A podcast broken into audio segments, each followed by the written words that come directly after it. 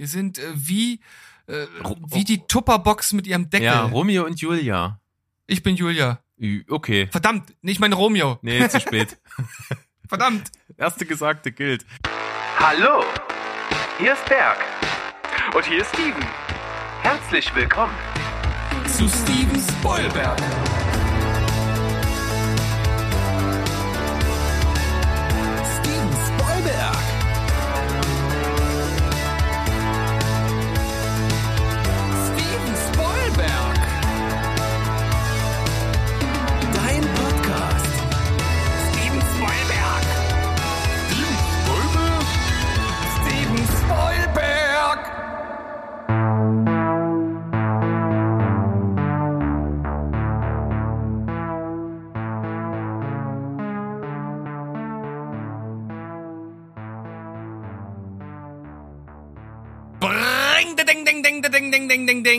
Steven Spoilberg ist zurück mit Steven und mit. Berg, hallo. Hallo, wie geht's dir? Ja, gut. Ich äh, bin bestimmt ein bisschen besser drauf als bei unserer Folge vom letzten Sonntag. Glaubst du? Doch, ich glaube, ich bin zuversichtlich. Ich habe Bock auf die äh, auf die Liste, die es heute gibt. Okay, ich wollte gerade fragen, was dich so zuversichtlich macht. Ja, es ist wieder mal, du hast irgendwie die die Fähigkeit, mir irgendwie so ein die zehn Listenthema um die Ohren zu hauen, wo ich dann immer denke, boah, wie soll ich denn da was finden? Und dann fange ich an, mich in das Thema irgendwie einzuarbeiten und dann macht das irgendwie total Spaß, weil es bei dieser Liste tatsächlich zu einem Effekt gekommen ist, dass ich mir dann das mehr oder weniger selber erarbeitet habe. Ja, du hast ja eben gerade mir das so ein bisschen erläutert und ich war tatsächlich eher so ein bisschen äh, der der lazy Typ, der einfach nur so die gängigen Listen sich angeguckt hat und wer schon mal nach äh, MacGuffins, um die es heute geht, geschaut hat, der findet vor allem Listen, in denen man die gleichen Filme immer und immer wieder sieht. Also da gibt's dann ganz selten mal irgendwie irgendwelche äh, besonderen oder oder speziellen Filme, die das Thema vielleicht mal ein bisschen anders angehen oder da ja, einfach mal einen MacGuffin präsentieren, wo man sich mal richtig was bei gedacht hat. Und deshalb finde ich das gut, dass du das so gemacht hast. Und du hast mir ja auch den Tipp gegeben, so dass ich eben gerade vorm Start der Sendung einfach noch mal selbst schnell in meine Listen durch, äh, durchgeschaut habe und auch noch mal ein, zwei rausgesucht habe, so dass ich auch von diesen Standarddingern so ein bisschen abweichen kann. Ja. Aber wer bis jetzt noch nicht so richtig weiß, wovon wir da gerade eigentlich besprechen, würde ich einfach mal sagen, wir haben es mit MacGuffins zu tun. Und unser Steven spielt den Erklärbär, legt das, das Jazz, Jazzy Steven Spielberg-Theme auf und erklärt uns mal, was das eigentlich ist.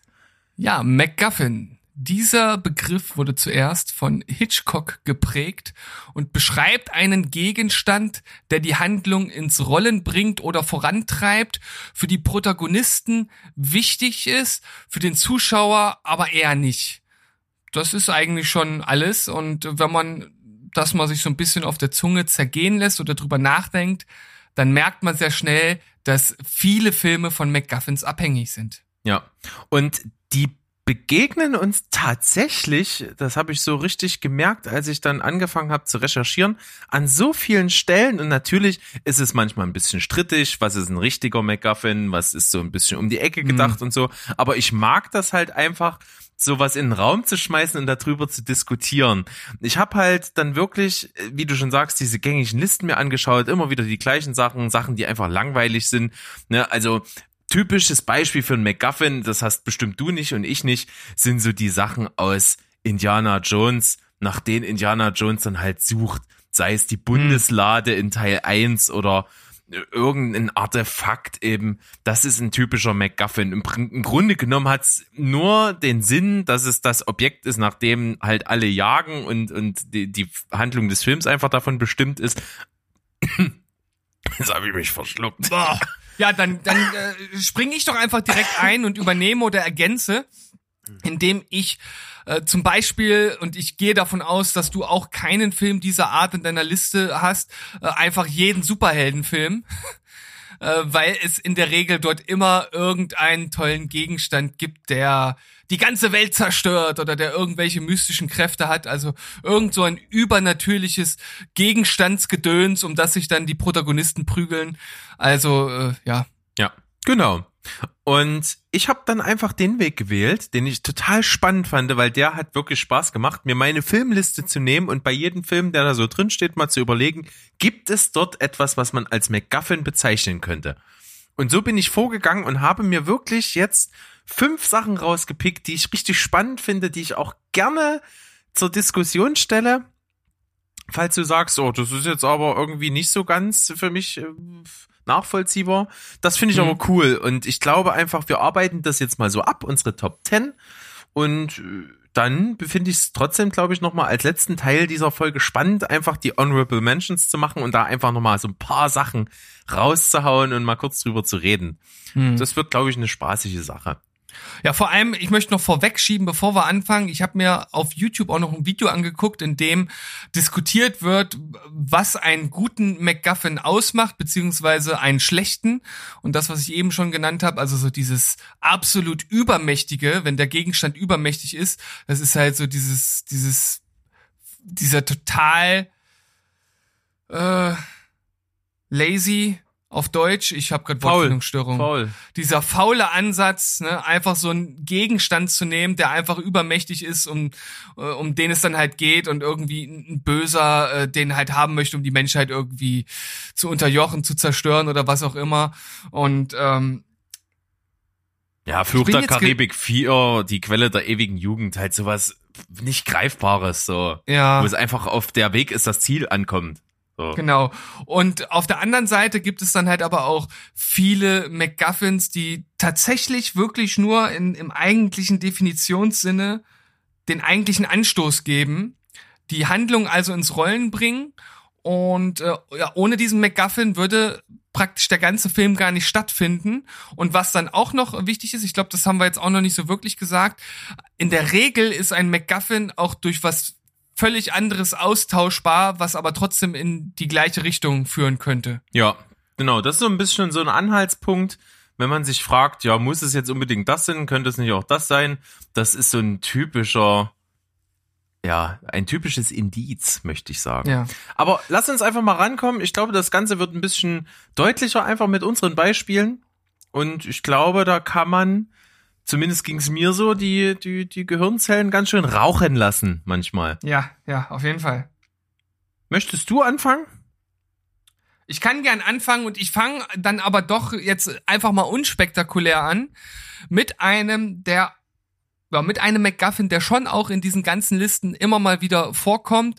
Aber du liebst den Film, ich lieb den Film, wir beide lieben den Dude und wir le und wir lieben halt auch natürlich seinen Teppich, der der äh, vollgepisst wird zu Beginn des Films. Und dann äh, natürlich auch der Hauptgegenstand ist äh, um den es geht, beziehungsweise er möchte den ja äh, ersetzt haben, wieder haben und ja, dann passiert halt im Grunde genommen all das, was man sonst so in dem Film sieht. Und ich meine, das muss halt kein Teppich sein, das hätte jetzt auch sein, sein liebster Eierbecher äh, gewesen sein können oder sein Fernseher oder sein Sexspielzeug oder keine Ahnung, seine Brotbackmaschine, ne? Also da gibt's jetzt Eine Un- Brotbackmaschine finde ich gut. Da, Ja. da wird ordentlich Grün mit reingemischt in den, Kuh, in den Brotteig, würde ich meinen, beim Dude. Ja, genau. Ist Ja, auf jeden Fall so, das ist so ein bisschen das Gegenteil von der Gegenstand ist übermächtig. Der Gegenstand ist halt nämlich komplett wertlos eigentlich.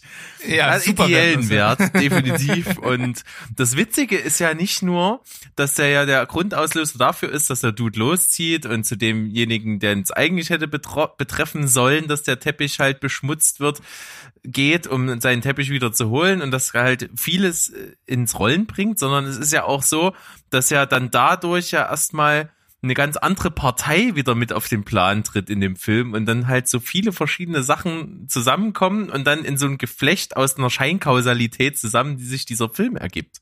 Hm. Das zum einen und zum anderen bedient er natürlich vollkommen die Definition. Also im Grunde genommen ist doch uns der Teppich völlig boogie und er liebt den halt. Für ihn ist das halt so mit der wichtigste Gegenstand, den er hat, kann man ja fast Der sagen. hat das Zimmer ja erst wohnlich gemacht. genau. Die haben mir auf meinen bekackten Teppich gepinkelt. und von daher finde ich, passt der super hier rein. Es ist natürlich generell ein super Film. Und äh, guter Start, würde ich jetzt mal vermuten. Ja, gefällt mir. Hatte ich natürlich auch mit in meiner Recherche. Fand ich gut. Habe ich sogar ein bisschen gehofft, dass er bei dir kommt. Von daher finde ich das vollkommen prima, möchte ich sagen. Ich, ich, ich habe jetzt in meinem Platz Nummer 5 eine kleine alte Tradition mal wieder aufleben lassen, was wir länger schon nicht hatten. Und zwar, dass man auf Platz 5 die Regeln etwas beugt. Na, dann, komm, mach es. Ich habe jetzt nämlich einen, einen MacGuffin, der, den jeder kennt, glaube ich. Also zumindest unsere Generation kennt jeder den MacGuffin. Und der ist aber halt nicht für die Handlung des ganzen Films verantwortlich, sondern nur für einen Teilabschnitt. Die Rede ist vom Passierschein A38 in Asterix Erobert Rom. Oh, sehr gut. ein astreiner MacGuffin bei dieser Gegenstand oder dieses Formular oder dieser Schein oder was auch immer es ist, ist halt vollkommen sinnlos. Und es führt die Absurdität dem Zuschauer vor Augen, dass es halt alles hätte sein können. Die können auch irgendwie einen goldenen Füller in dem Ding suchen sollen in ihrem Quest. Aber er, diese Absurdität, dieses völlig einfach hingerotzten, ja, wir brauchen jetzt diesen Schein zeigt ja einfach, dass die Handlung dort ausgelöst wird und aber völlig sinnlos ist. Ja, das ist äh, ein super gutes Beispiel, das praktisch direkt dieses komplette Prinzip MacGuffin ad absurdum führt. Also äh, super cooles Beispiel und vor allem äh, für mich der beste Asterix-Film aller Zeiten. Ja, auf jeden Fall. Ich, den habe ich immer mit Abstand am meisten geliebt von den Asterix-Filmen. Ich glaube, es gibt so so vier, fünf Asterix-Filme, die ich immer geguckt habe und ich glaube, den halt extrem oft, den gucke ich mir auch heute noch manchmal gerne an. Einfach weil Ja. der einfach riesen Spaß macht und so dieses Prinzip mit diesen Aufgaben, die die lösen müssen, halt einfach eine schöne Filmstruktur gibt. Und diese Aufgaben, du freust dich dann halt so auf deine Lieblingsaufgaben. Ich, ich liebe auch diese, diese Nummer, wo Obelix halt in diesem Gasthaus alles essen muss. Das finde ich auch so geil. Ähm, und aber Passierschein A38 ist wahrscheinlich die legendärste Szene im ganzen Film und wie du schon sagst, bringt's halt perfekt auf den Punkt, weil es halt das Prinzip MacGuffin ad absurdum führt. Und vor allem immer noch aktuell. Ja, genau. Bürokratie, die natürlich äh, einfach im, im alten Rom ja irgendwo so ein bisschen seinen seinen Ursprung hat. Ne, die haben halt angefangen, Sachen zu verwalten, zu dokumentieren, aufzuschreiben und zu reglementieren und äh, das wird dann da eben nochmal besonders ähm, ja krass dargestellt und ist aber gar nicht so weit von der Realität weg. Wahrscheinlich wird sogar eher immer schlimmer. Ja. Sehr schön. Kommen wir zu deinem Platz 4. Ja, nachdem ich ja praktisch so reingeglitten bin mit einem, ich sag mal, Film, den man hier durchaus erwarten kann in so einer Liste, äh, biege ich jetzt etwas die Regeln und werde jetzt eine Serie mit hier reinnehmen. Hm, Habe ich gar keine. Ich bin gespannt. Ja, bin ich auch erst in, in der Recherche drauf gestoßen und fand ich total spannend, weil wir die Serie beide erst vor kurzem geguckt haben, beide auch sehr geil finden und das auch ein perfektes Beispiel ist äh, für einen MacGuffin, denn zum Schluss am Ende der äh, Folge, und das kann jetzt nicht ganz spoilerfrei bleiben, deshalb sage ich vielleicht erstmal, bevor, ich's, äh, bevor ich jetzt meinen Satz zu Ende führe, den ich schon angefangen habe, um welche Serie es geht, damit ihr vielleicht auch skippen könnt. Es handelt sich um The Leftovers. Hm. Und die Folge, in der das Jesus-Baby aus der Krippe gestohlen wird.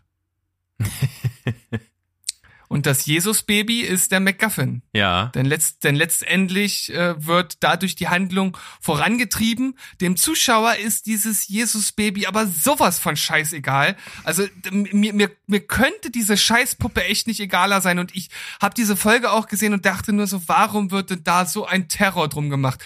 Und das Lustige ist ja dann wirklich, dass es, also es geht halt darum, dass in der Folge aus einer Jesus-Krippe, die dort halt ähm, oder, äh, oder eine eine ähm, eine christliche Krippe zum Weihnachtsspiel äh, ähm, dort öffentlich ausgestellt wird und dort liegt halt das Jesusbaby und das wird äh, gestohlen. Und das ist weg. Und das ist für einige äh, Menschen dort dann eine riesige Katastrophe und gerade im Zusammenhang mit äh, dieser ganzen Thematik der Serie, dass halt einfach Menschen auf der Erde von einem Moment auf der anderen verschwunden sind und man nicht so genau weiß, warum und so. Und ähm, jetzt mit, mit Jesus und Glaube und Co. Ähm, ist das für viele halt ein, ein Problem, wenn jetzt auch noch dieses Jesus-Baby dort äh, verschwindet. Und der Hauptdarsteller, der, äh, dem ist das auch erst egal und dann äh, versucht er aber das Jesus-Baby zu finden und dann wird's dann, ich weiß gar nicht mehr ganz genau, letzten Endes ist es dann glaube ich, gar nicht das Original gewesen, was dann wieder da war, oder hatten dann auch irgendwie ein Double und ganz zum Schluss präsentiert er das dann den Leuten und den Leuten ist es auch völlig egal und am Ende der Folge wird das Jesus-Baby einfach aus dem fahrenden Auto aus dem Fenster geschmissen. Ja. Aber es ist natürlich, wie du sagst, im Zusammenhang mit der Serie einfach die Symbolwirkung für die Menschen, die dort in dieser Handlung einfach da den letzten Stück Hoffnung verlieren, weil ja der die Welt dann jetzt doch auch noch vom von vom Jesus-Baby verlassen wurde. Und das ist, hat natürlich für die eine extreme Bedeutung, aber für den Zuschauer völlig scheißegal. Ja. Und ja, ich fand jetzt einfach mal mm, hier was reinzubringen, was ich glaube, einige nicht erwartet haben, ist doch auch mal eine gelungene Abwechslung. Und vor allem kann ich an der Stelle nochmal die äh, Empfehlung rausgeben, diese Serie zu schauen. Ja, auf jeden Fall. Also The Leftovers, schon alleine, wenn ich den Namen dieser Serie höre, kommt so ein, so ein, so ein emotionales Gefühl in mir hoch. Weil es Mhm. wirklich, wie du es mir damals, als, als du ja als erster von uns beiden das geguckt hast, mir angekündigt hast, das wäre eine Serie, die vielleicht dich Emotionskrüppel auch an einer unangenehmen Stelle im Magen greift. Hast du recht gehabt. Ja. Ja. Schön. Dann, Na, dann.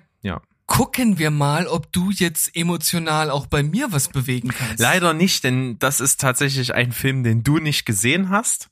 Oh. Du natürlich jetzt das nicht ganz so gut nachvollziehen kannst, aber es geht um den Film Der Leuchtturm. Ah, okay. Und bei dem Film Der Leuchtturm ist die Handlung ja schnell erklärt. Es geht um eine Insel im, im Meer, wo ein Leuchtturm steht und dieser Leuchtturm muss halt betreut werden, damit er halt eben leuchtet, den Schifffahrern, den Seefahrern. Und das ist ein Leuchtturm. Ja. Was macht der Leuchtturm? er leuchtet. er leuchtet.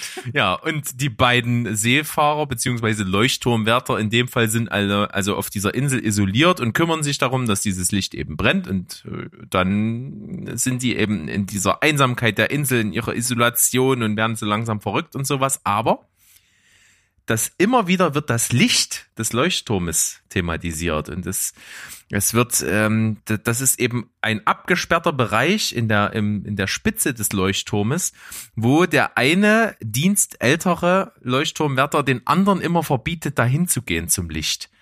Und es gibt dann immer so manchmal Szenen, wie dann jemand da oben, wie dann der Ältere oben beim Licht ist und dann völlig apathisch wieder runterkommt. Und das ist so ein Mysterium, was um dieses Licht und die Macht in diesen Raum da oben aufgebaut wird. Und es wird nie so richtig aufgelöst und es hat halt eine absolute Symbolwirkung. Ist im Grunde genommen halt völlig egal, ist aber natürlich der Motor für die komplette Handlung des Films, denn es geht einfach darum, dass diese beiden sich um dieses Licht kümmern.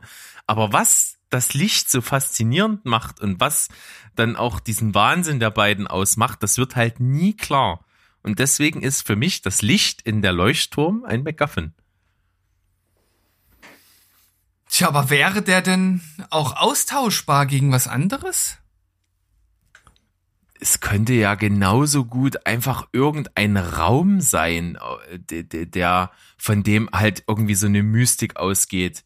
Irgendwie okay. eine, oder, oder eine Truhe, die abgeschlossen ist oder irgendeine Höhle auf der Insel oder kein, keine Ahnung. Es geht halt darum, dass so diese, diese mystische Kraft, die halt nicht erklärt wird, halt von, von diesem Licht ausgeht.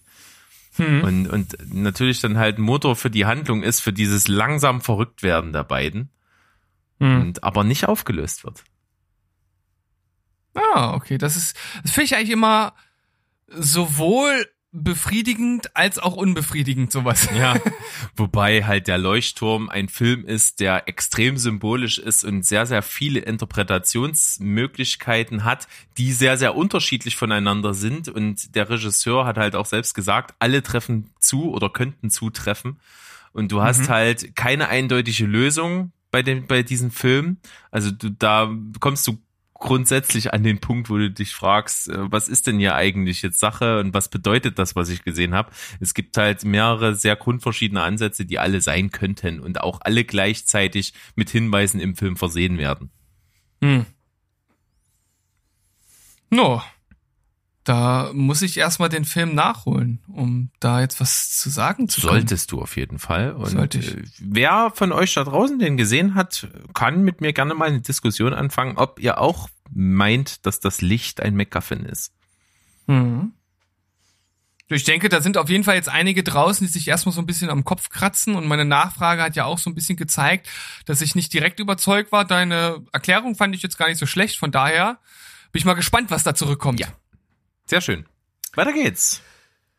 Ja, ich, ich beuge die Regeln einfach direkt nochmal, weil ich so ein geiler Beuger bin. Und zwar äh, nehme ich jetzt einfach every heist movie on earth oh, das Geld. Jo. Aber das ist gar nicht so sehr gebeugt, weil das einfach der klassische MacGuffin ist. Ja. Weil Oder, es ist oder immer halt, die Beute in, in irgendeinem Beute, Haste, genau. Ja. Also Geld, Beute, äh, was auch immer die Beute ist, ob es nun Diamanten oder irgendwas anderes Wertvolles ist, was halt äh, dort äh, gestohlen werden soll, Wertpapiere, Druckplatten oder weiß der Geier was. Äh, ein, ein Jungbrunnengewässer oder ich weiß es doch nicht. Aber irgendwas soll geklaut werden und was das ist, das ist ja letzten Endes für diese Haste-Movies völlig egal, weil es ja nicht darum geht, dass man dann sieht, was dort geklaut wird, sondern es geht darum, wie schaffen es die Leute oder schaffen es nicht oder was für Hindernisse werden denen in den Weg gelegt. Also das ist ja das, was ein Haste-Movie ausmacht und äh, von daher, so als kleinen Klassiker, habe ich das jetzt immer mit eingestreut. Ja, auf jeden Fall. Und es ist im Grunde genommen auch egal, ob es um, äh, um einen Ladendiebstahl geht, wo 10.000 Dollar geraubt werden und es dann einfach unter den Räubern dazu kommt, dass die sich halt in Konflikt befinden, weil jeder das Geld für sich behalten will. Oder ob es halt eben um sowas wie Oceans 11 geht, wo es halt um irgendwelche Millionen geht. Das ist Mhm. völlig unabhängig. Es geht halt um die Figurenkonstellationen. Ja. Ja, und das macht ja auch die Filme so unterhaltsam. Also ich, ich fand damals, als ich zum ersten Mal Ocean's Eleven geguckt habe, ich fand den super unterhaltsam. Waren sehr äh, lustige, sehr spannende Szenen äh, mit drin, ein guter Cast. Und da ist es dann halt völlig egal, ob sie ein Kino in Las, äh, nicht ein Kino, ein Casino in äh, Las Vegas ausrauben oder die Nationalbank in New York oder falls sie überhaupt in New York ist, äh, keine Ahnung. Äh, ihr wisst, was ich meine. Ne? Ja. Also nur noch mal, um das zu unterstreichen, was du eben gesagt hast. Also Haste-Movies leben von der Dynamik, von dem, was zwischen den Charakteren und um die Charaktere herum passiert. Genau, während sie den Gegenstand der Begierde versuchen zu bekommen. So sieht's aus. So sieht's aus. Und jetzt komme ich nämlich zu meinem Platz Nummer drei und das ist einfach einer, der taucht auch immer mal auf vielen Listen auf. Ich habe ihn aber bei mir einfach reingenommen, weil zum einen ich diesen Film unglaublich geil finde. Es ist von meinen Lieblingsregisseuren und zum anderen ist aber auch der McGuffin hier wieder an Sinnlosigkeit und Wertlosigkeit nicht zu überbieten. Es geht um ebenfalls den Coen-Brüder-Film. Bei dir The Dude, bei mir ist es Burn After Reading und Burn After Reading wird komplett ausgelöst von einer Daten-CD, die halt, ja, völlig wertlos ist, einfach nur niedergeschriebene Memoiren eines Typen sind, der mal beim FBI gearbeitet hat. Es ist nur Datenkauderwelsch von irgendwelchen Einsätzen, die irgendwie 1930, was weiß ich, waren komplett keine relevanten Informationen enthalten und deswegen völlig wertlos sind, aber halt dadurch einen Wert bekommen, dass eine Partei, die diese CD findet, denkt, dass halt der absolut geile Geheimdienst-Scheiß da drauf ist. Und das dann halt entsprechend mit einer Erpressung verknüpft und dadurch halt die komplette Handlung des Films in Gang kommt, die halt keine ist. Das muss man halt dazu sagen. Burn After Reading hat eigentlich gar keine stringente, nachvollziehbare Handlung und wird halt dadurch so absurd, weil man vom, als Zuschauer allwissend ist und die komplette Handlung kennt. Man weiß die Konstellation der Figuren untereinander, aber die Figuren gegenseitig interpretieren in die Handlung der jeweils anderen so viel rein und so viel Bedeutung, die nicht vorhanden ist, dass es halt dann irgendwann zur völligen Katastrophe und sogar zu Toten kommt. Und das Ganze wird dann wunderschön an mehreren Stellen im Film zusammengefasst in einem Gespräch beim FBI, die auch alles beobachten, aber die Hintergründe nicht kennen, wie im Gegensatz zum Zuschauer und dann das Ganze halt auch gar nicht bewerten können und dann wirklich solche Sätze fallen wie, ja, sorgen Sie aber bitte dafür, dass sowas nie wieder vorkommt. Ja, was eigentlich? Ja, das weiß ich auch nicht so genau. also völlig absurd und deswegen für mich ein super MacGuffin, diese Daten-CD aus Burn After Reading. Ja, also ein mega Beispiel für einen äh, Gegenstand, der einfach falsch interpretiert wird oder von dem man annimmt, dass er etwas Besonderes sei, es aber am Ende nicht ist. Das hätte also auch gerne etwas anderes äh, sein können als eine Daten-CD und von daher, ja, ein super Beispiel. Berg, hast du gut gemacht. Dankeschön. Ich bin sehr geehrt und freue mich auf deinen Platz Nummer zwei schon. Wir schreiten richtig gut voran. Ja. Ich habe jetzt auch noch mal äh, etwas, was ich vorhin erst beim Durchschauen meiner Filmliste noch als MacGuffin identifiziert habe. Ich bin mal gespannt, was du dazu sagst, äh, denn hier könnte man vielleicht auch darüber diskutieren, ob der denn so austauschbar ist. Ich denke aber schon, dass es letzten Endes auch zu dem Zusammentreffen dieser beiden Familien hätte kommen können. Und zwar der Gott des Gemetzels. Ja, habe ich auch. habe ich auch Ah. in meinen Überlegungen aufgeschrieben, ja. Die Schlägerei der Kinder. Genau. Der ausgeschlagene Zahn ist der MacGuffin von der Zahn. Gott des Gemetzels. Mhm.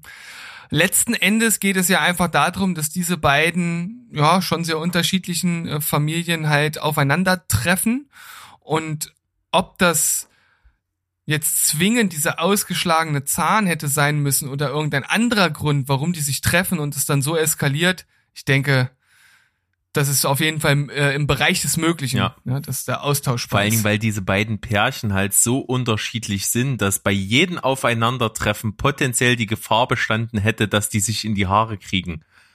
ja, Und was ja natürlich letztendlich passiert, letzten Endes passiert und natürlich auch in diesem Film wieder halt völlig ad absurdum geführt. Leichter Spoiler, dass halt die Handlung völlig eskaliert zwischen den Pärchen und am Ende das Ganze halt als völlig nihilistisch dargestellt wird, weil die Kinder sich mittlerweile ja schon wieder vertragen haben. ja, super gut auf jeden Fall. Ja. Äh, hatte ich auch, fand ich auch irgendwie so beim Durchgucken meiner Liste als, äh, als findig. Dachte ich auch, ich bin pfiffig und du bist genauso pfiffig, das finde ich gut. Ja, wir sehen halt immer wieder, wir beiden sind halt einfach gemacht, um uns hier in diesem Podcast auszutauschen. Das ist, sind wie, wir, wir sind wie zwei Puzzleteile. Wir sind äh, wie, äh, wie die Tupperbox mit ihrem Deckel. Ja, Romeo und Julia. ich bin Julia. Okay. Verdammt, nicht mein Romeo. Nee, zu spät. Verdammt. Erste Gesagte gilt. Finde ich gut. Gut. Ja, sehr schönes Beispiel. Ist, äh, wie gesagt, ich finde auch so ein MacGuffin ist so ein bisschen davon, lebt so ein bisschen davon, dass er halt eine gewisse Sinnlosigkeit bekommt. Und das ist Ja. hier halt völlig gegeben. Aber halt im Gegensatz zu diesen, ähm, verdammt, ich habe schon wieder, ich habe schon wieder vergessen. Wortfindungsstörung Lazy? oder? Ach so, äh, faul. Faul, das gibt's doch nicht. Also he- heute, äh, äh, faul ist nicht so mein Lieblingswort. Ja, bist halt Ähm, selber ein bisschen faul im Kopf heute.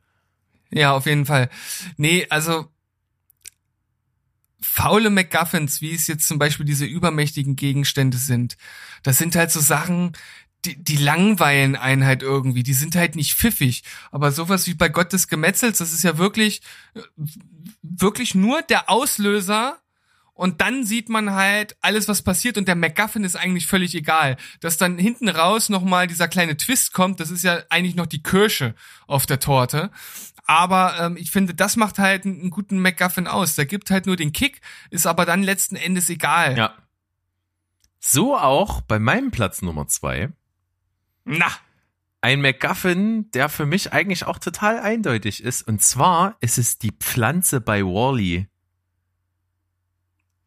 Ich habe Wally immer noch nicht gesehen.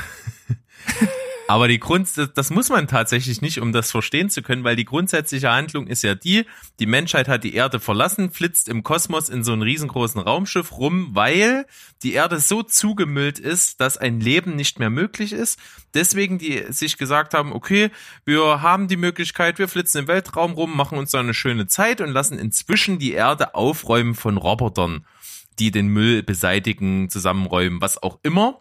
Und ähm, da auf dieser Welt durch den Müll halt keine Vegetation mehr existiert und deswegen das Leben nicht möglich ist, wird das natürlich noch viel drastischer. Und es ist eigentlich nur noch Wally übrig geblieben, der täglich aufsteht und den Müll wegräumt auf der Erde und eines Tages auf seiner Entdeckungstour eine Pflanze in einem Stiefel findet.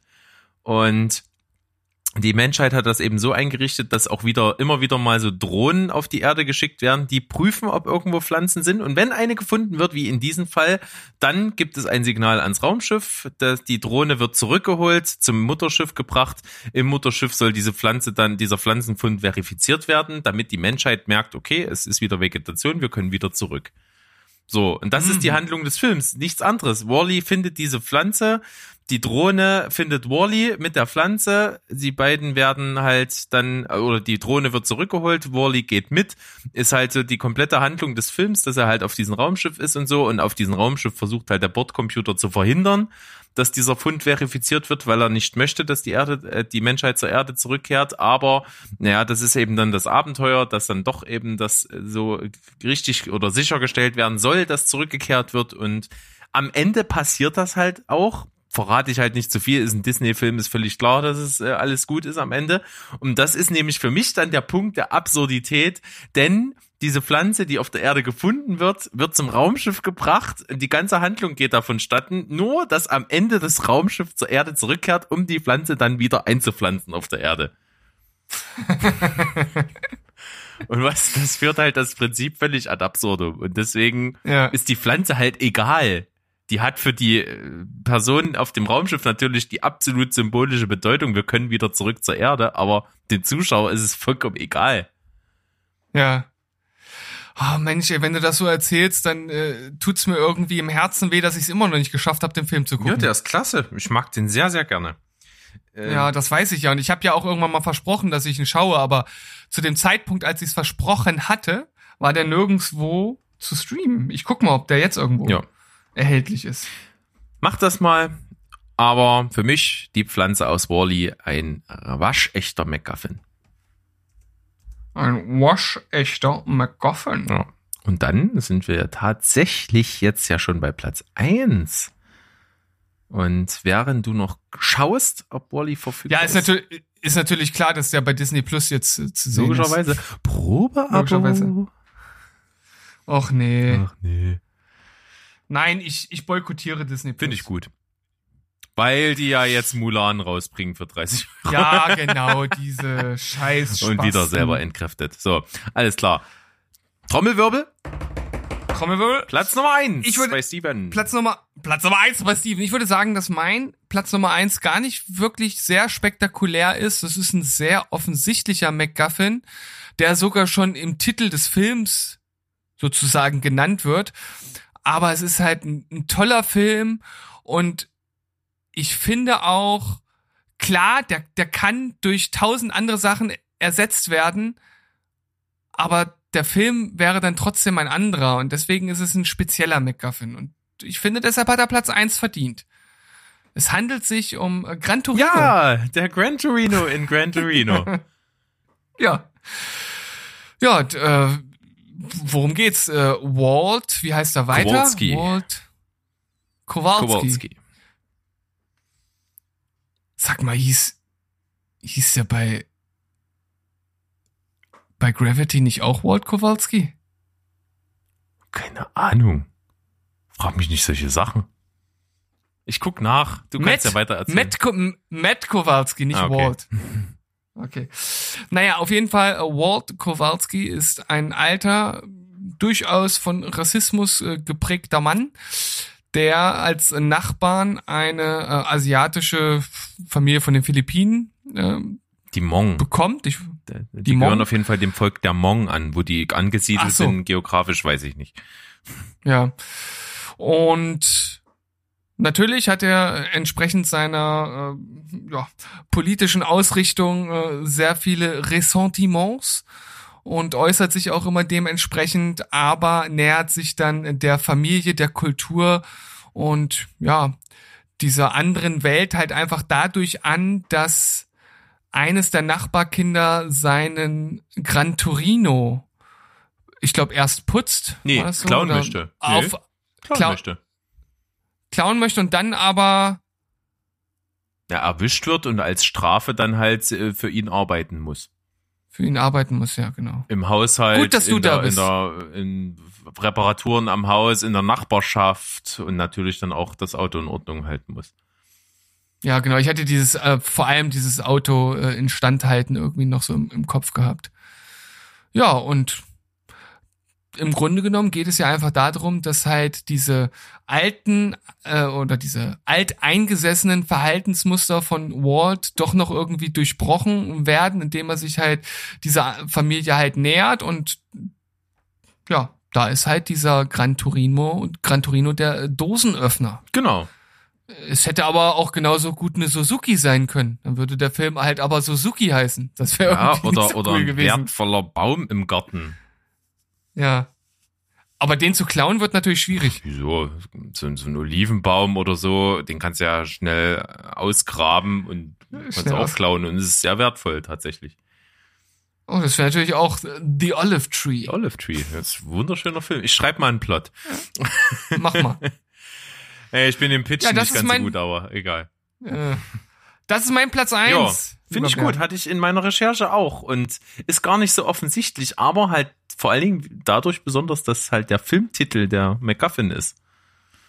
Ja, stimmt. Das gibt's tatsächlich gar nicht so oft. Nee, wenig. Ich habe dann, glaube ich, noch eins, wo es das auch gibt, oder? Ja, ich habe noch eins, wo es, wo ich das auch so sehe. Nee, zwei sogar, die Mhm. in meinen Honorable Mentions kommen. Können wir dann gleich drüber Okay. diskutieren. Finde ich auf jeden Fall einen schönen Ja. Platz eins und komme zu meinem Platz eins Und ich glaube, dir, damit rechnest du im Leben nicht und dir wird das wunderbar gefallen. Denn für mich ist ein MacGuffin die 9.876 Euro und 50 Pfennige aus dem ersten Otto-Film. und ich verrate gerne warum. Ja. Es sind halt die Schulden, die Otto hat, weil er leiht sich 5000 D-Mark bei einem Kredithai und mit Zinsen ist die Rückzahlsumme 9876 Euro und 50 Pfennige. Und diese Zahl wird mehrmals im Film genannt und dahingehend völlig ad absurdum geführt, weil verschiedene Sachen, die er, denen er gar nicht so viel Bewertung, äh, so, so hohen Wert beimisst, dann genau diesen Betrag haben. Unter anderem hat er die ganze Zeit im Film eine Flasche äh, Wein oder Shampoos, ich bin mir nicht mehr ganz sicher.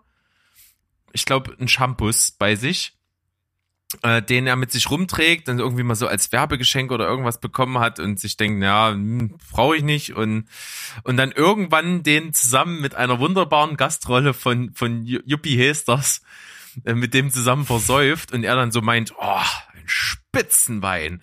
Bei der letzten Auktion, glaube ich, hat er 9876 Mark und 50 Pfennige gebracht.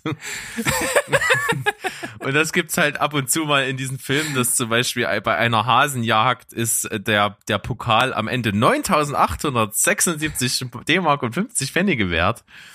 Und, und so zieht sich das durch diesen Film. Und das finde ich ist halt so schön absurd und ist halt auch völlig egal. Es könnten halt auch 100 D-Mark sein oder was weiß ich. Es kommt halt einfach darauf an, dass es so schön absurd ist und ihm immer wieder diese Zahl begegnet und er sie als unwichtig bei den Gegenständen empfindet. Und wenn er hinterher erfährt, dass es genau die Lösung seiner Probleme gewesen wäre, dann ist halt, ähm, die Handlung immer wieder im Rollen, denn natürlich versucht er den ganzen Film über seine Schulden loszuwerden.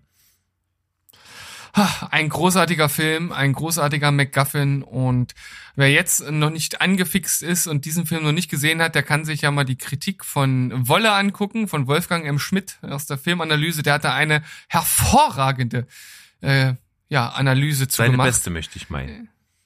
Ja, also die ist, die ist wirklich äh, überragend und zeigt halt auf, dass der Film ganz im Gegensatz zu den vielen lauten Stimmen, die jetzt in, in letzter Zeit irgendwie aufgekommen sind, nicht rassistisch, sondern sogar antirassistisch ist und ja, kombiniert mit diesem MacGuffin und dem, äh, ich würde sagen, fast zeitlosen Humor, also da sind noch so viele Sachen drin, die ich immer noch super lustig finde. Es gibt Leute, die finden das überhaupt nicht lustig, kann ich irgendwo auch nachvollziehen, weil es ein spezieller Humor ist, aber für mich ist der, äh, funktioniert der fast noch genauso gut wie vor 35 Jahren, also von daher. Auf jeden Fall. Dachte ich mir, dass das dir gefällt. Es ist äh, ein sehr Ja. schöner MacGuffin. Auch wirklich sehr gut anzusehener Film. So, Honorable Mentions Time. Richtig. Ey, ich glaube, du kannst immer irgendwie so fünf raushauen und dann ich wieder einen, so viel wie du Ja, hast. also dann komme ich mal, ich habe sogar drei Filme äh, gefunden, wo der äh, MacGuffin im Filmtitel ist. Und zwar einmal Ja. der Soldat James Ryan. Ja, habe ich mehrfach gelesen und ich habe den Film ja tatsächlich auch noch nie gesehen. Ja, aber im Grunde genommen geht es halt nur darum, dass der Protagonist des Films, gespielt von Tom Hanks, Tom Hanks? Ja, Tom Hanks, halt einfach nur nach dem Soldat James Ryan sucht im Kriegsgebiet und halt von einem Ort zum anderen geschickt wird, weil der halt immer nicht dort ist, wo er vermutet, dass er ist und deswegen halt die komplette Handlung nur deswegen gezeigt wird und halt egal ist, wer das am Ende ist und ob er ihn findet oder nicht, es ist halt völlig Wurst. Deswegen das ein schöner MacGuffin. Der zweite, Harry Potter und der Stein der Weisen.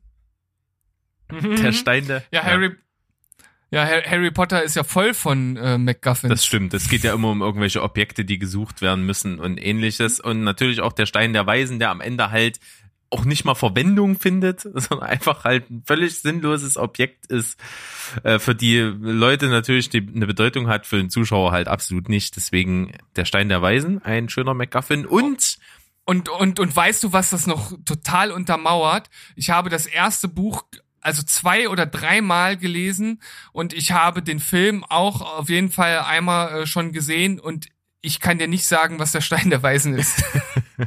okay. Kannst dir nicht sagen. Äh, ich kann es dir sagen, es ist auf jeden Fall ein magisches Objekt, was zum einen in der Lage ist, Gold herzustellen und zum anderen ähm, Unsterblichkeit oder was heißt Unsterblichkeit, zumindest eine sehr lebensverlängernde Wirkung zu haben. Ja. Genau. Inter interessant. Klingt, klingt für mich wie, wie, that's a news. Ja, völlig übermächtiger Gegenstand. Und jetzt das dritte, vielleicht ein bisschen zum Diskutieren. Mandy im gleichnamigen Film. äh, ja, ist jetzt, finde ich, gar nicht so diskussionswürdig. Ja, ist halt einfach ein Fr Thriller. Ein Rachefriller. Thriller. Thriller. Jein, also ich meine, er geht halt auf Rachetour, weil seine Freundin gekidnappt wird. Ich meine, es könnte irgendeine andere Freundin sein. Aber ob's jetzt ein Gegenstand oder irgendwas ganz anderes sein könnte oder der beste Kumpel, weiß ich nicht, ob das dann auch so funktionieren würde. Vielleicht ist das hier tatsächlich gar nicht ganz so einfach, den komplett auszutauschen. Ja. Aber es muss ja auch nicht immer das Kriterium sein. Auf jeden Fall, Nö. wir sind uns einig, dass sie die Handlung des Filmes auslöst. Ja, na klar, das ist äh, unstreitbar. Sehr schön. So, dann mach du mal. Hangover. Duck. Ja, genau. Völlig egal, wer von dieser Truppe fehlt und warum und wo er ist. Hauptsache, die Leute versuchen, ihn zu suchen. ja. Es ist halt auch völlig egal, ob es eine Junggesellenparty ist oder nicht. Es kann, hätte auch jede andere Party sein können oder äh, jeder andere Ausflug, der halt so eskaliert. Und von daher auch super austauschbar. Dann ein kleines bisschen strittig, aber wenn ich es erkläre, vielleicht nachvollziehbar. Der Name in der Vorname. Natürlich ist der Name, der es letztendlich im Film ist, nochmal besonders ausschlaggebend, dass die Handlung so eskaliert, wie sie eskaliert.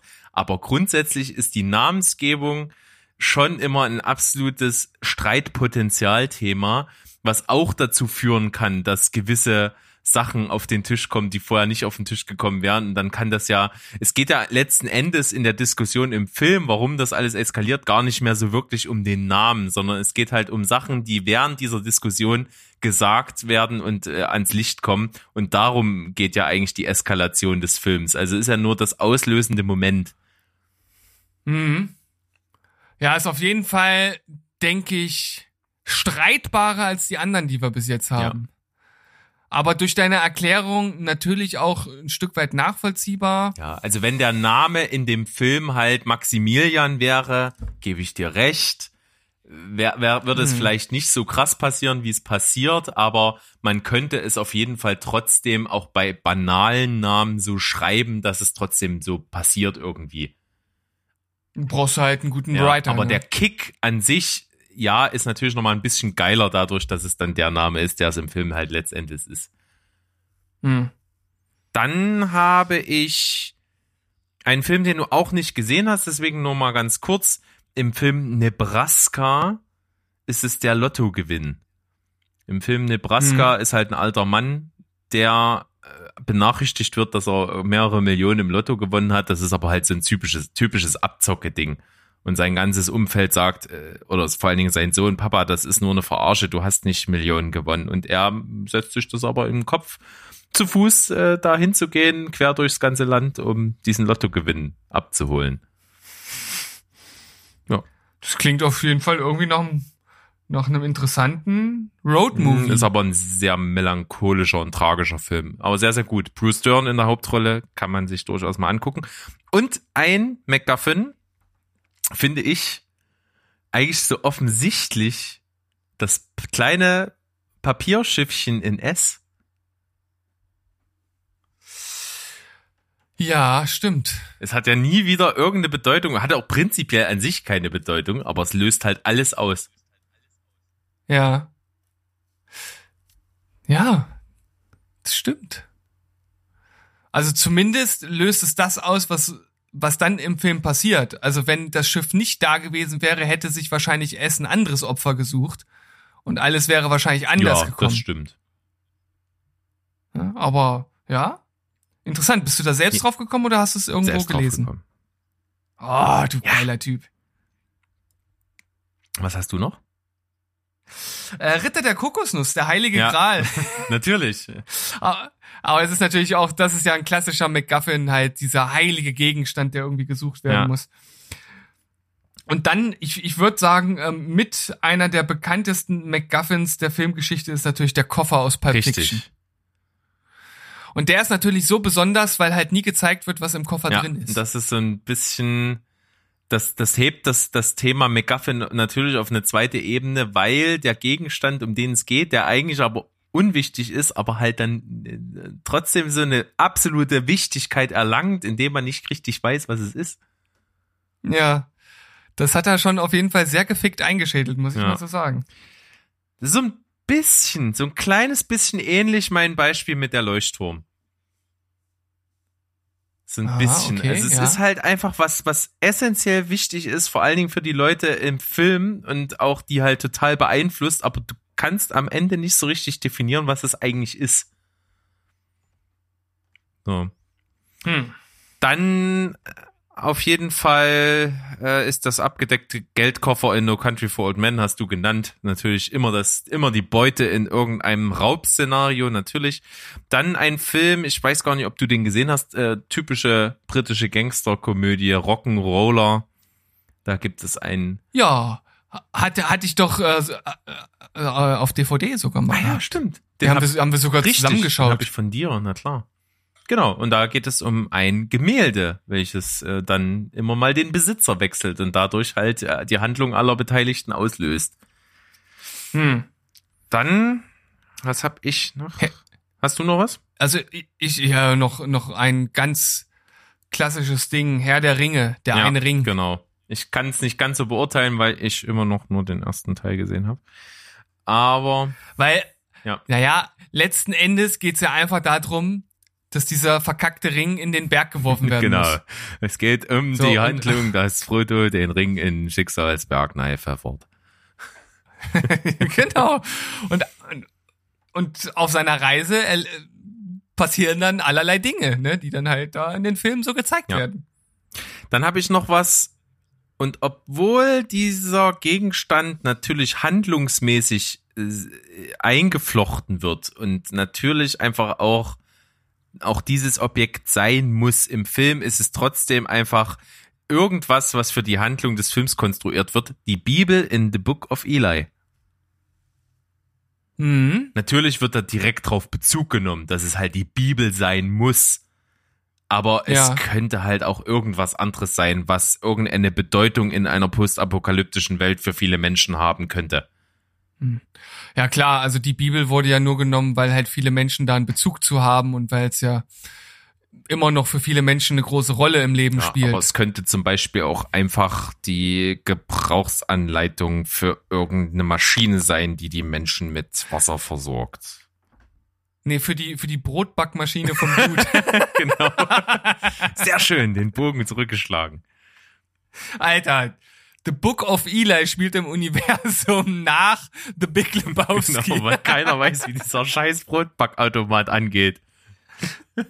Finde ich gut. Oh, wie, wie sollen wir denn überleben, wenn wir kein Brot mehr backen Ja. können? Dann auf jeden Fall noch ein richtig schöner, sehr unstrittiger MacGuffin für viele, viele Fans wahrscheinlich äh, nie so bewusst gewesen. Bud Spencer und Terence Hill Filme, ihr erster Film, in den sie gespielt haben, da gibt es einen fein, einen roten Strandbuggy mit einem feinen gelb Häublein oben auf, der einfach mal Objekt der kompletten Handlung ist, aber völlig unwichtig ist. Okay, da kann ich mich jetzt nicht Ja. dran erinnern. Äh, ist, glaube ich, aus zwei wie Pech und Schwefel. Der erste ah, Film, ja. okay. Ja, ich habe noch ähm, ein ähm, MacGuffin noch aus einer Serie, ist auch wieder so ein äh, kleiner Spoiler, aber letzten Endes äh, jetzt auch nichts, was einen dann irgendwie super. Naja, ich, ich sag's jetzt trotzdem, äh, aus der vierten Staffel von Prison Break, da gibt es eine, äh, eine, eine, ja, ein, ein Schlüssel, einen sechsteiligen, ähm, also Schlüsselkarten für ein für einen Computer. Skiller heißt das ganze Ding und ähm, das der ist nur dazu da, die komplette erste Hälfte dieser Staffel zu füllen, indem halt nach diesen sechs Teilen dieser Karte halt gesucht wird. Okay. Ja, also irgendwas, wir müssen das finden, damit wir es vollständig haben und dann unser Ziel erreichen. Und dann und dann das äh, ja das Objekt der Begierde entschlüsseln können. Aber ob das jetzt so eine Schlüsselkarte ist, ob das äh, irgendein äh, was weiß ich, Zehnstelliger äh, Code oder zehnstelliger Code, drei Flummibälle, die man in bestimmte Öffnungen stecken muss, keine Ahnung. Also, hm, finde ich gut. ja, ist natürlich, also, das ist halt auch so der Moment, wo ich dann so das erste Mal dachte, okay, jetzt ist es halt schon schon so, so ziemlich B-Movie-mäßig, so von der Story her. Auch wenn es äh, gerade nachdem dann dieser Teil mit Skiller vorbei war, wurde es halt nochmal extrem spannend. Also da hat mich die Serie nochmal richtig in Bann gezogen. Aber ich denke, das ist ein, ähm, also ein, mega typisches Beispiel für einen Ja. MacGuffin. Ich habe tatsächlich gerade noch ein Beispiel gefunden für, ist mir gerade eingefallen, für einen MacGuffin im Filmtitel. Golden Na? Eye. Oh, ich weiß gar nicht mehr, was das, Das Golden ist so ein Eye war bei James Bond. Satellit, mit dem man halt auf die Erde irgendwie schießen kann. So ein Ah, okay. Lichtbündel, Laser, irgendwas Teil. Sag mal, ist dann eigentlich der Mann mit der roten Rakete? ist, das dann, ist das dann auch ein MacGuffin? Im Grunde genommen. Die rote ja, Rakete. Die rote Rakete, Die rote mit den Rakete. Krebsen und so. Ja. Ja, sozusagen. Ja, also für diejenigen, die sich jetzt am Kopf kratzen und nicht wissen, äh, über welchen Film wir reden, das ist der noch nicht gedrehte äh, Hollywood-Blockbuster, den ich geschrieben habe. Der Mann mit der roten Rakete, das ist der neue Austin Powers Teil. Ja, unbedingt den Pitch anhören in unserer Folge mit Stu und Dom, äh, als wir die zehn Filmpitches gemacht haben. Durchaus hörenswert. So, dann habe ich mir eigentlich nur noch zwei, die ich sehr schön finde, zum Schluss aufgehoben. Ich Ja. habe einmal den Apfelbaum in Adams Äpfel. Hast du ja, glaube ich, auch noch nicht gesehen. Wollte wollte ich dir Richtig. ausleihen, habe ich auf DVD, erinnere mich daran. Mach es einfach. Ähm, den, Der, weil am Anfang des Films geht's ja darum, dass der, der Nazi Adam in so eine Resozialisierungsanstalt äh, kommt und sich äh, halt vom Pfarrer die Aufgabe bekommt, sich auszusuchen, was er denn während seiner Zeit, die er dort verbringt, denn Produktives macht. Und er weiß gar nichts damit anzufangen und sagt, ja, ich könnte einen Apfelkuchen backen. So, völlig, eigentlich meint er das als Verarsche und er wird halt für und bekommt die Aufgabe im Zuge dessen halt, sich um den Apfelbaum zu kümmern. Und das, das ist eigentlich dann auch so, ein, so eine Symbolwirkung einfach für den Film. Und deswegen ein MacGuffin, weil es könnte halt alles sein. Es könnte halt auch äh, der, die, die, die Hofkatze sein, um die er sich kümmern will, oder keine Ahnung. Halt völlig, völlig egal. Ja. Und es gibt in dem Film eine Hofkatze. Oh. Deswegen hast du wahrscheinlich jetzt dran gedacht. Nee, tatsächlich nicht. Als mir jetzt im Nachhinein aufgefallen ist, gibt es ja tatsächlich eine Katze. Ja. Und äh, ein für mich eigentlich wunderschönen MacGuffin, weil ich den Film über alles liebe. Und da können wir nämlich auch den Bogen schlagen zum Gewinner der Film-Pitch-Folge. Denn es geht um den Film Die Truman Show. Und in Die Truman Show sind für mich die Fidschi-Inseln ein MacGuffin. Ähm, lass mich mal überlegen. Also, er möchte ja gern auf die Fidschi-Inseln. Aber ist das, ist das der Anstoß, dass er alles andere entdeckt? Naja, auf jeden Fall sind meine, die Fidschi-Inseln Symbol für sein Fernweh. Und äh, das Fernweh ist ja prinzipiell der Motor dafür, aus den gewohnten Bahnen auszubrechen. Ja, also hier, hier bin ich nicht, nicht so ganz überzeugt, weil er ja trotzdem, äh, im, weil ja trotzdem immer wieder Dinge passieren, die ihn ja trotzdem aufmerksam werden lassen. Also, dass jetzt irgendwie dieser Scheinwerfer runterfällt oder sich Leute komisch verhalten und so. Es ist zwar natürlich so ein Grundantrieb, aber ich würde sagen, dass, dass, dass das halt nicht so ein, ein komplett eigenständiger Das ist MacGuffin ist, richtig, sondern so ja. ein Zusammenspiel aus anderen Deswegen auch nur so, finde ich so schön, weil es so, so, so ein bisschen so ein übergeordnet symbolischer ist. Er treibt natürlich nicht als Auslöser die Handlung komplett an, ist aber einfach das, äh, das Ding, was ihn eigentlich im Gesamten dazu bringt, die, seine Welt in Frage zu stellen, dass er nämlich einfach die Welt ihm nicht genug ist, in der er lebt, sondern er möchte Hm. einfach was anderes erleben und das Fernweh wird einfach durch die Fidschi-Inseln ähm, äh, dargestellt und wir sind uns absolut einig, dass es halt jeder andere schöne Ort auf der Welt sein könnte. Ja, zum Beispiel Leipzig. Ist Ja. nicht so sexy, so im Film, aber Glaubst du nicht, dass man das nicht auch irgendwie vermarkten Truman, könnte? wo willst, Oh. Truman, wo willst du hin? Na, lebtsch. Na, Leipzig. Leipzig mal Leipzig. Ja, das wären bei mir alle. So. Ja, ich habe noch ähm, das Necronomicon aus Tanz der ja, habe ich nicht Teufel. gesehen. Habe ich aber in Listen gelesen, ja.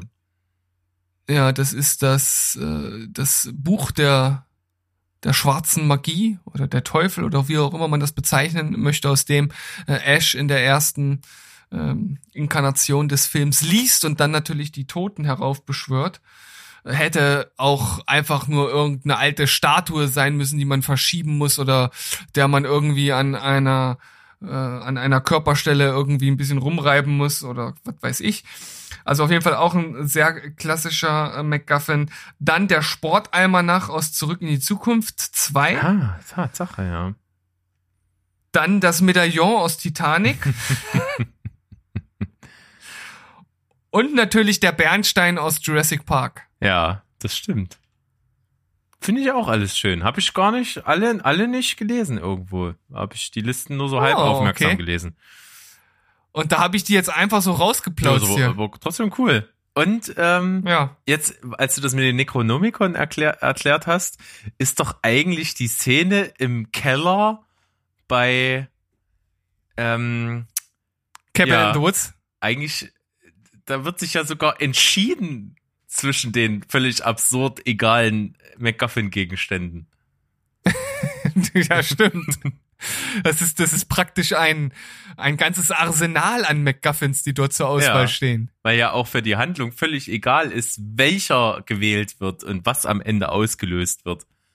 Es, es dient ja. Ja. alles demselben übergeordneten Zweck.